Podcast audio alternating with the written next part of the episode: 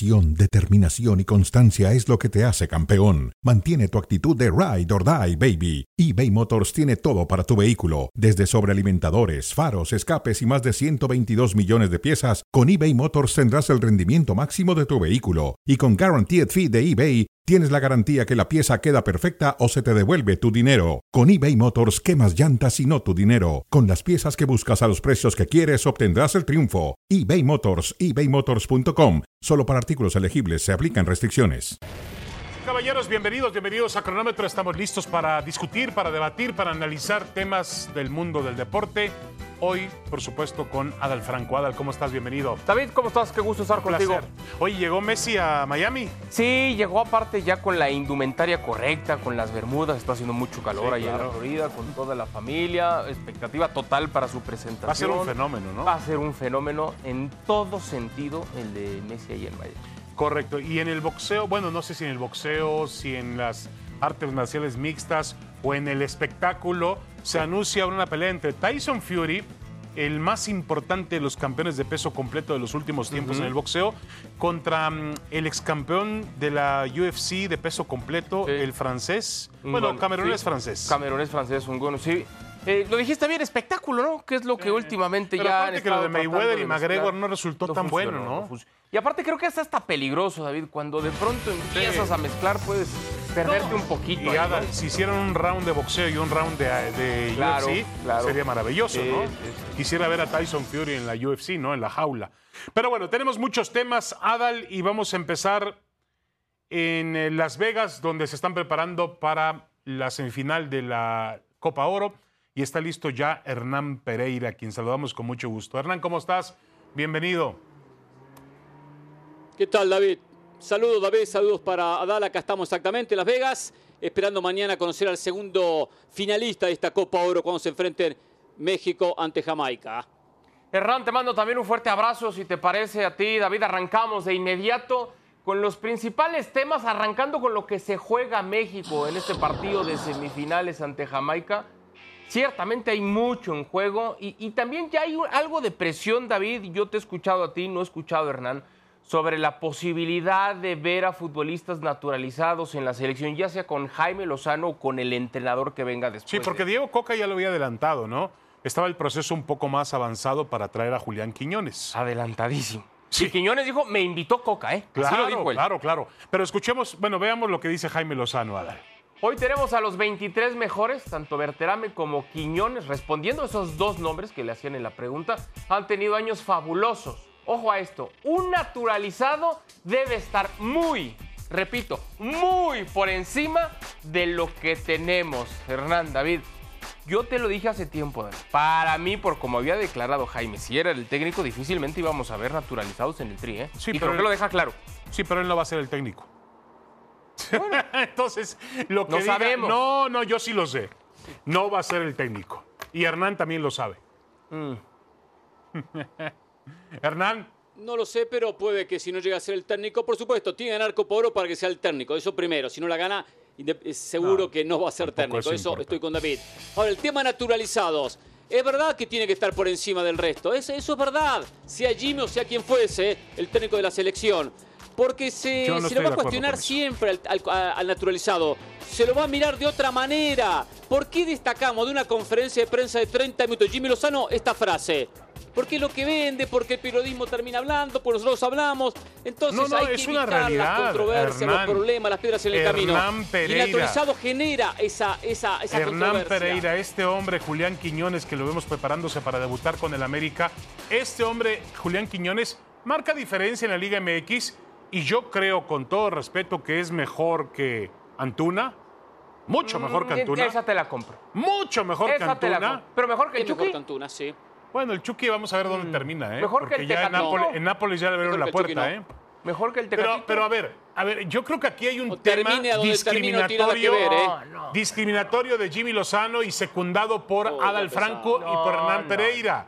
Claro, ¿por qué exigirle más y naturalizado? No, Él es no, mexicano no, y tiene el derecho de jugar. Bueno, que juegue con Colombia. ah, ah, que juegue con pero si es Colombia. mexicano, Adal, por pero Dios. para ocupar el lugar de un mexicano por nacimiento, él como mexicano Ah, por entonces- naturalización tiene entonces- que demostrar que es Entonces, mejor. ¿habemos mexicanos de primera y segunda de acuerdo a la Constitución? No, somos todos igual de mexicanos. Ah, entonces, pero ¿por qué vas a tener derechos tú por ser de nacimiento que no tengo te yo voy por a preguntar, naturalización? te voy a ¿Por preguntar algo. Tú en un mundial, cuando los seleccionados de México están entonando el himno nacional mexicano, ¿te sientes más identificado por un mexicano de nacimiento o por un mexicano que hace 15 Con todo días recibió sus Adal, documentos y que ni se sabe bien el himno Adal. y que No no, siente un cariño genuino por el país? Adal y, y va a No Hernán. pasa por el, el himno himno. vale madres en, una, en un fútbol. no. El himno no tiene que ver Eh, nada con el fútbol, no es un deporte y nada más. Por Dios, Hernán. Pasa por los cuestionamientos de la prensa, pasa por los inconvenientes que va a tener ese futbolista que se lo va a ver con otros ojos. Señores, somos todos iguales, pero algunos más iguales que otros. Esa es la realidad. No, no, no. Entonces, el cuestionamiento va a ser constante como se le hizo a Funes Mori. Entonces, después hay... No, no, es- pero es una verdad.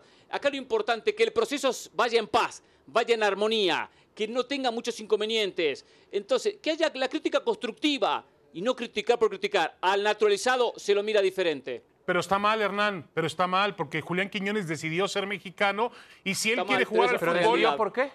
Porque quiso ser No, mexicano. no, no, no, no, no, no. No, no, Decidió ahora- porque le conviene, así no ocupa una plaza de O sea, a extranjero. ver, a ver, es a un ver, a ver, a ver, a beneficio ver. profesional. Entonces, y también tú- puede ir a una Copa del Mundo tú México. Por eso lo decidió. no entonces- por amor a México, no por raíces, no por arraigo, no por una tradición genuina de su familia. No, por un beneficio Ya profesional. estás, es ey, válido, es válido. Ya estás yendo Es muy a fondo y estás hablando de algo que no conoces. Igual sí le gusta México. Ah. Ahora, A mí me gusta París y no soy francés. bueno, pero si fueras naturalizado, ver, buen, buen, buen ejemplo. ¿Cuántos naturalizados tiene. Francia en su No, selección? demasiados. Ah, bueno. Demasiado. Te, te ahorcaste tú mismo, a- Adal. Bueno, a ver, cambiemos a Jamaica. Y ya que hable Hernán, porque lo invitamos a Hernán, no lo dejamos hablar. Eh, eh, ¿Tiene mejor plantel México que Jamaica? Vamos a ver lo, qué fue lo que dijo Jimmy Lozano en la, en la conferencia de prensa sobre, sobre este tema. Pero te preguntamos, Hernán, ¿tiene mejor plantel México que Jamaica? Dice eh, Johan Vázquez, no Jimmy Lozano. Somos conscientes del ataque de Jamaica, contragolpean muy bien, tienen experiencia. Si tienen una, la pueden mandar a guardar, dice Johan Vázquez. A ver, preguntamos, te cambio la pregunta. ¿Su mayor virtud es el contragolpe? Sí, me gustaba la primera pregunta y voy a responder las dos. Sí, la virtud es el contragolpe y no tiene mejor plantel Jamaica que México. Sí tiene muy buenos jugadores, jugadores de Premier, especialmente en la zona ofensiva, en la zona de ataque. Va a tener un peso que no tuvo el resto de los rivales cuando vaya a proponer o a contragolpear. Pero hay que decir, hoy cuando analizamos un plantel hay que poner todo en la balanza. Las condiciones técnicas, las condiciones físicas, las condiciones mentales. eh, y México tiene una diferencia de jerarquía que no tiene Jamaica como selección. Una selección que jugó el último octogonal y ganó dos partidos. Una selección que históricamente nunca ha ganado una Copa Oro. Entonces, ojo, no pongan a Jamaica en el lugar incorrecto. Cuando Jamaica vea la camiseta de México enfrente, genera un susto, tiene un temor. Mm, eso ya se terminó, Y, y si Hernán. comienza el partido, lo decíamos no hace un pasa ratito, eso, Jamaica firma el empate. ¿Qué se terminó? Hay un respeto. No, Sí. sí, pasa. Por eso Ojalá, terminan ganando los mismos, David. Terminan nosotros ganando los dependemos mismos. de eso. A, a mí me encanta el entusiasmo que tiene Hernán, pero, pero yo sí creo que hoy Jamaica puede ser un verdadero susto y dolor de cabeza para México. Bueno, lo fue hace poco en la Liga de las Naciones, hay Sí, que a Hernán, en un partido oficial en el Estadio Azteca. Sí, señor, lo Jamaica fue. mejor que México. y la última vez que se enfrentaron en Copa Oro, la victoria fue para Jamaica. Sí, en o sea. México no la tiene, de verdad, México no la tiene nada fácil en esta Pero, pero a eliminatoria. ver, ¿eh? pero es más, yo lo que no, No, entiendo es no más es. por lo que ha crecido Jamaica o es más por lo que se ha demeritado México y que no tenemos confianza en este equipo de Jimmy Lozano. Yo creo que es parte de las O las La dos, segunda, eh, las por lo dos. que México ha bajado, ¿eh? Sí, claro. Hoy hablaba Ricardo Osorio y hablaba de México de, de la Volpe. El México de la Volpe agarraba hasta Jamaica y le metía 4, ¿eh? 4-0 le ganaba mañana. Sí, bueno, Sí, bueno. sí, sí. Y quizá también el de Mejía Barón, no lo sabemos, ¿no? O el de La Puente también. Pero eran otros tiempos y otras elecciones. Bueno, ¿con qué vamos a dar? Feliz cumpleaños a un referente, un histórico, un ídolo del fútbol mexicano, como lo es Hugo Sánchez. que puso el nombre de México muy en alto en toda su trayectoria como futbolista. Nuestro querido compañero también acá en ESPN, a quien le mandamos un fuerte abrazo. Mañana es mi cumpleaños, si quieren también me pueden Ah, mandar un abrazo. mira, Adal, también. felicidades. Las figuras nacemos muy- en el mes de julio, muy las figuras. Muy bien, muy bien. Yo les pregunto, Hernán David, ¿funcionaría Hugo en un rol de asesor en la Federación Mexicana de Fútbol? A ver, Hernán, arranco contigo. ¿Funcionaría en ese rol? No, no, de ninguna manera, de ninguna manera. Epa, Eh, el ego de Hugo Sánchez no se ¿eh? lo permite. Hugo Sánchez no quiere ser asesor, él quiere ser director técnico. Entonces, quien quiere ser director técnico nunca se va a sentir cómodo como asesor. Ahora, si alguien dice, ¿sabe qué? Hoy en mi vida quiero ser asesor, ya dirigí, no quiero estar en el campo de juego, y no es el caso de Hugo, ¿eh? Y algunos conceptos que he escuchado de Hugo, hoy tengo que ser sincero también y decirles que no veo que pueda aportarle mucho a la selección mexicana. Bueno, yo, yo estoy en parte de acuerdo contigo. Mientras Hugo no se quite el disfraz, perdón por lo de disfraz, de director técnico va a ser difícil que acepte un rol, porque siempre va a estar presente la idea de ir a la banca y tomar el protagonismo él. Y él tiene que entender que ya no tiene el protagonismo, no tendría el protagonismo que tiene un entrenador. Eso es una Claro. cuestión de la vida, ¿no? Y Hugo le cuesta mucho trabajo eso, ¿eh?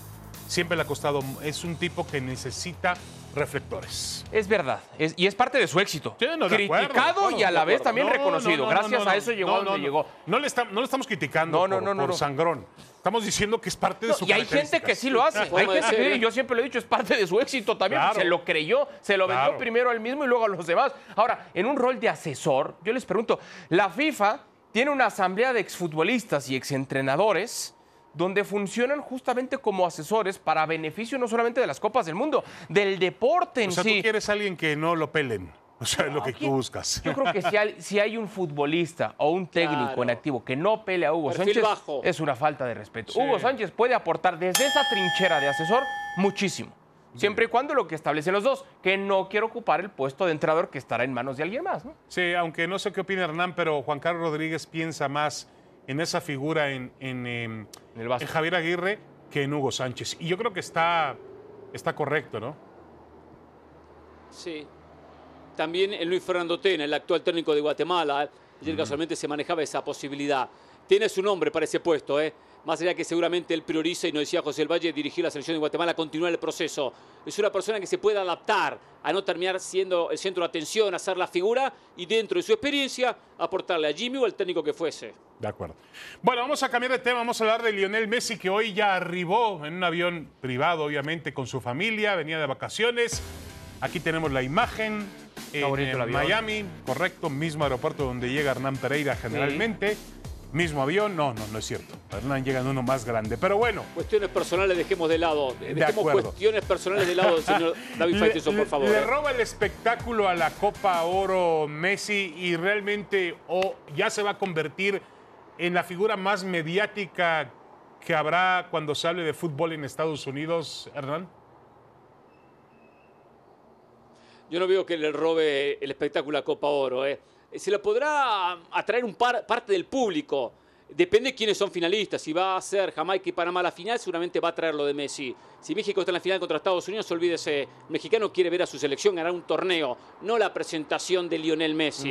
Hay que ser sincero en ese punto. Ha, ha- ha llegado al hecho que hay conversaciones para que eh, Apple TV, que maneja los derechos de la propia MLS, pueda tener en el entretiempo del partido de Estados Unidos, compartiendo con las cadenas que transmiten el partido, Fox y Univision, la presentación de Messi. Hay conversaciones, no es un hecho todavía que se vaya a concretar, pero es más un acercamiento de la MLS a la Copa Oro que de la Copa Oro a la propia MLS. A ver, Lionel Messi se puede aparecer en el medio tiempo en la final de la Copa Oro. Lionel Messi puede aparecer en una obra de teatro, se puede aparecer en, en donde quiera y va a llamar la atención. ¿Que, que va, va a ser mejor que la final de Estados Unidos contra México?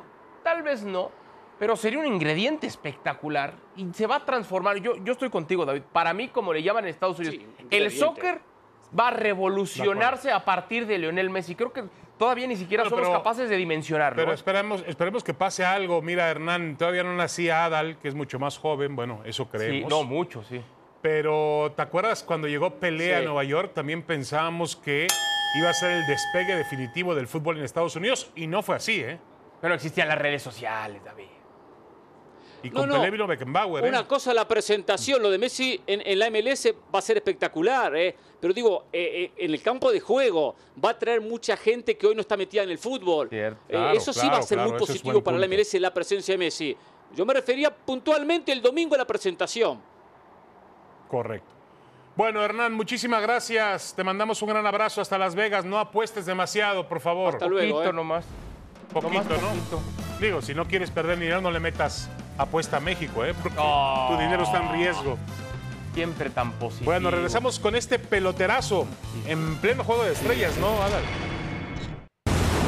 De regreso en cronómetro, un día como hoy, pero de hace 13 años, la selección española conseguía la mayor felicidad en su historia allá en Johannesburgo, consiguiendo la Copa del Mundo.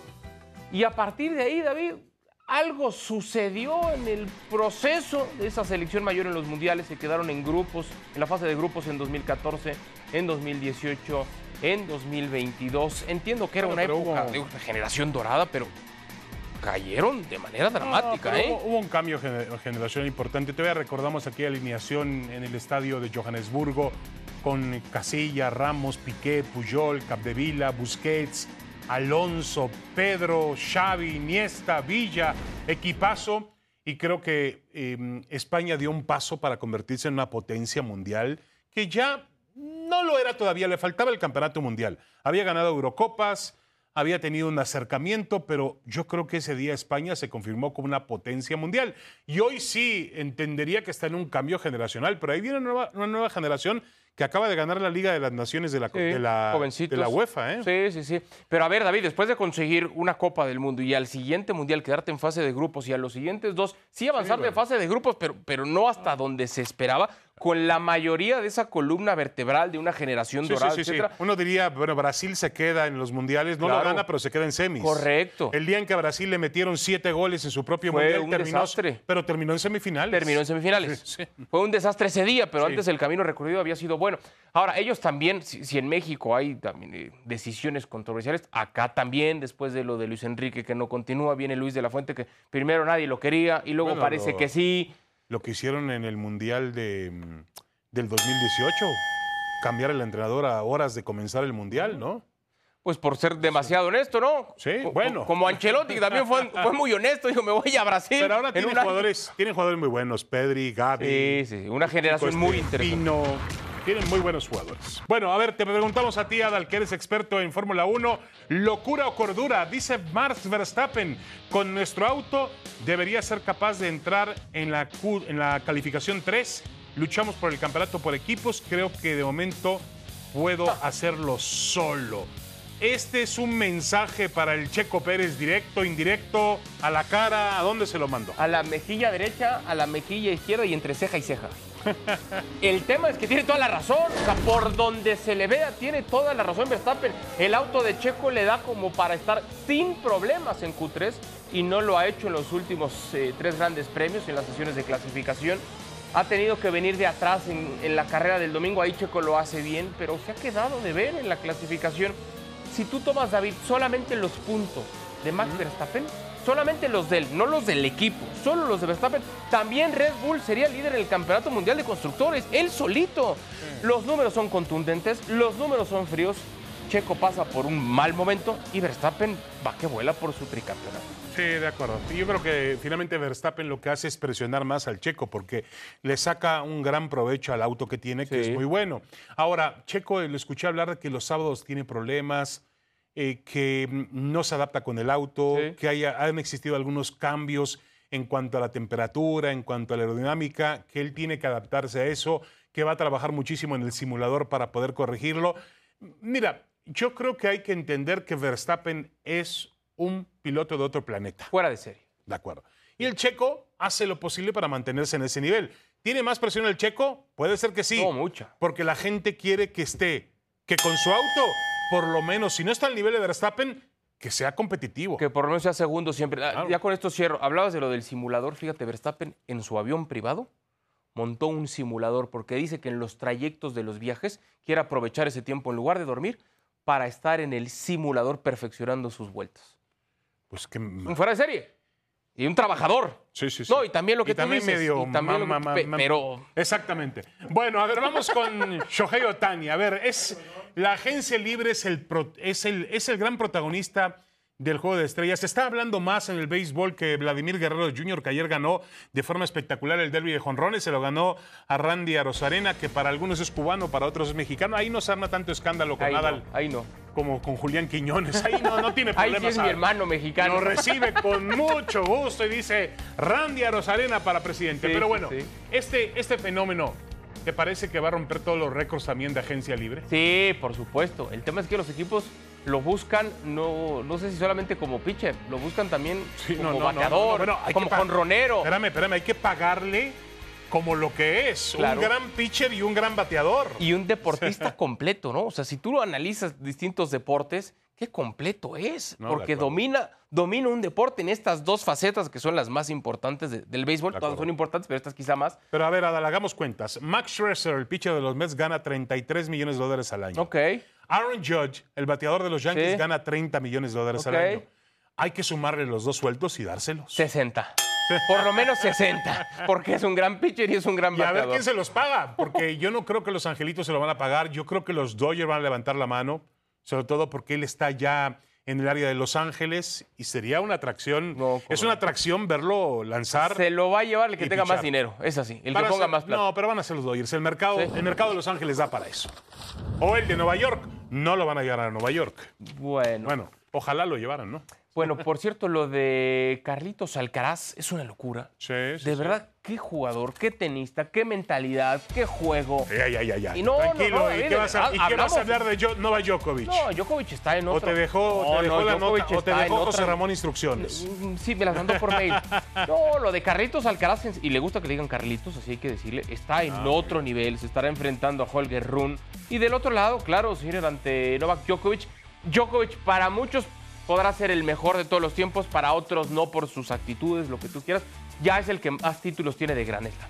Sí, y si hablamos de carácter, la verdad, este chico español, muy joven, 20 años, perdió el primer set con Berettini 6-3 Sí. y después se tranquilizó y dijo, vuelvo a mi nivel, voy a mi nivel y ganó los siguientes tres sets 6-3 también.